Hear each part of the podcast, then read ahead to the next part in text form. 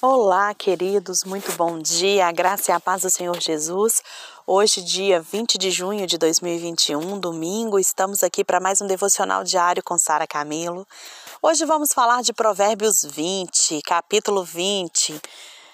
Nesse texto, o sábio ele nos adverte contra três tipos de pessoa.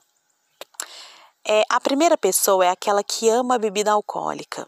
O sábio diz que essas pessoas nunca terão uma vida guiada pela sabedoria. Há muitos alcoólatras né, que estão sofrendo nas garras desse vício destrutivo. Muitos já ficaram né, ou estão prestes a ficar sem as suas famílias. Outros perderam tudo e alguns tentam a internação, mas nem sempre conseguem vencer. Enfim, é algo muito, muito danoso, muito danoso. Né?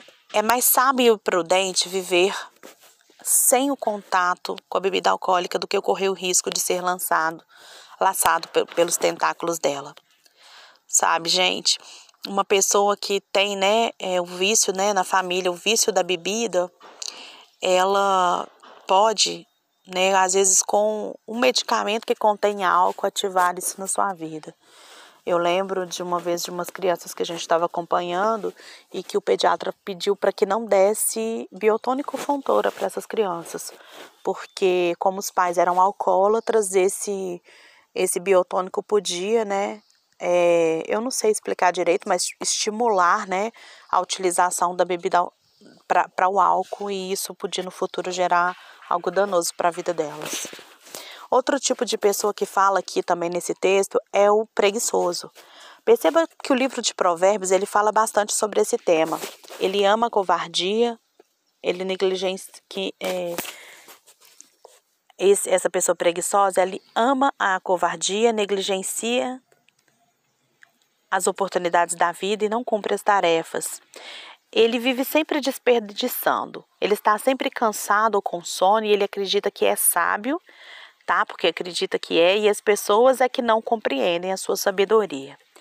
E o terceiro, né, é a pessoa briguenta. Né?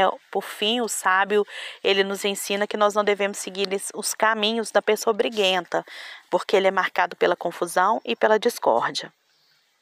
Gente, os cristãos, eles precisam andar na luz e, assim como Jesus, ter prudência ao se envolver nas questões da vida e do direito. O cristão, ele precisa compreender a necessidade de, de testemunhar, de dar exemplo.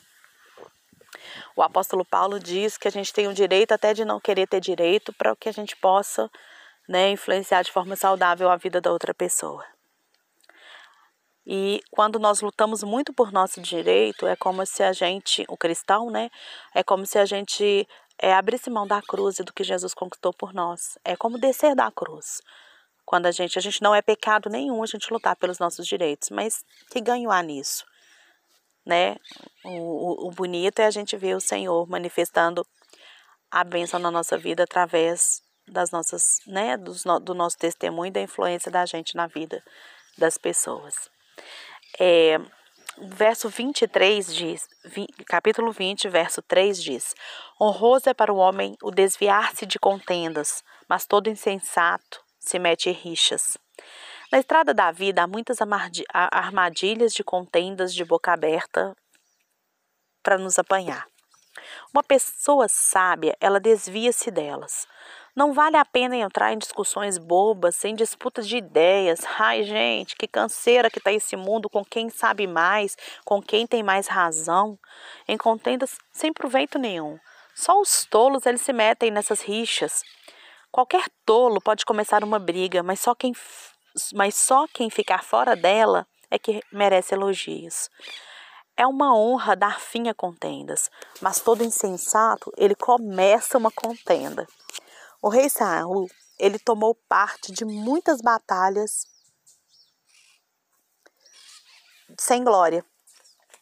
Por causa de quê? Por causa do ciúme doentio contra Davi, ele perturbou a sua alma, transformou sua família, né, e trouxe desgosto à sua nação. Muita gente perdeu a vida por causa das contendas desse rei louco.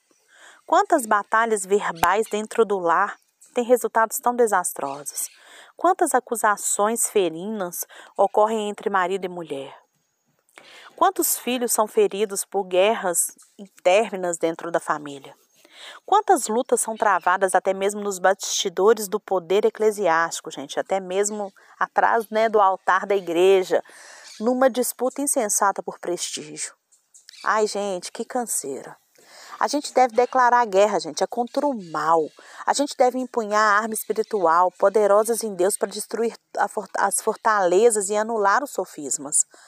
Mas, gente, entrar em peleja, movidos pela vaidade e alimentados pelo orgulho, para ferir pessoas e atormentar sua própria alma, é sinal de muita insensatez. Então, vamos pensar nisso. Nós não temos que ter razão o tempo inteiro. A gente tem que aprender a ouvir o que o outro fala. A gente tem que deixar, sabe, de lado o nosso orgulho, a nossa vaidade de sempre ter razão, sempre, sempre ter que falar. Esses dias eu estava lendo né, um, um, texto sobre do, do Rubem Alves que chama escutatória e ele falando que já ouviu né, várias escolas de oratória, mas de escutatória ele nunca, ele nunca viu. E que olha que interessante, né? Devia-se ter escolas era de escutatória para que a gente aprendesse a escutar mais do que falar. Não é verdade? Nesse, nós estamos vivendo num mundo em que o discurso é o ódio. O discurso é provar que eu tenho, que eu sei mais do que você, que eu sou mais esperto do que você. Esses dias eu estava vendo uma, uma, assistindo uma propaganda e pensando e pensando, sabe, como que a gente é bobo, né? Eu estava vendo uma empresa falando assim: nós estamos sempre na frente, nós sempre saímos na frente. E eu falei, meu Deus, que, que per, perda de tempo ficar querendo ser melhor. A gente tem que gastar o nosso tempo, a nossa inteligência, a nossa energia em contribuir para a humanidade, sabe? E não em provar para as pessoas que nós somos melhores, sabe? Então, aqui, é, agora nós vamos falar é, sobre Provérbios 20, 10, que diz assim: dois pesos e, do, e duas medidas, é, uns e uns e outros outras são abomináveis ao Senhor. Dois pesos e duas medidas, uns e outras são abomináveis ao Senhor. Deus, ele se importa com as transações comerciais. Está atento está atento ao que acontece no comércio e na indústria. E os seus olhos investigam as espertezas de comerciantes desonestos que tentam levar vantagem usando dois pesos e duas medidas. Na verdade, o Senhor detesta quem usa medidas e pesos desonestos. Pesos adulterados e medidas falsificadas são coisas que o Senhor abomina. Diminuir o peso para encurtar as medidas para enganar o consumidor são atitudes indignas e desonestas é, tanto na exploração do comércio como o lucro exagerado, né, merece o nosso repúdio. Entrar no caminho do lucro fácil, do roubo disfarçado e do enriquecimento ilícito é colocar os pés numa rota de desastre, é bater de frente com a justiça divina. Deus, ele, ele abomina a desonestidade. Ele é Deus de justiça e verdade. A mentira e a trapaça procedem do maligno. São abomináveis ao Senhor. Num país, né, gente, em que a exploração e a lei de levar vantagem faz parte da cultura, a gente precisa, gente, insistir no princípio da integridade. Vender produtos falsificados como se fossem genuínos é uma fraude. Vender produtos inferiores como se fossem de boa qualidade é um engano. Não entregar ao consumidor o que ele pagou é roubo é a quebra do oitavo mandamento: não furtarás. de duas medidas, né? É, porque naquela época era muito comum, né, adulterar ali os pesos e as medidas, colocar diferente e vender para um de um jeito para o outro. É, aqui também nesse texto, o sábio é, ou a contextualização traz aqui para o que a gente está vivendo, né? Então, é, nós vemos hoje pessoas agindo, sempre buscando né, formas fáceis de ganhar dinheiro. Mas é, hoje também a gente pode pensar nesse texto não só como furto material, né? Mas também de dois pesos e duas medidas para julgar, para julgar as pessoas, para avaliar, né? E isso precisa realmente ser pensado e ser trabalhado na nossa vida.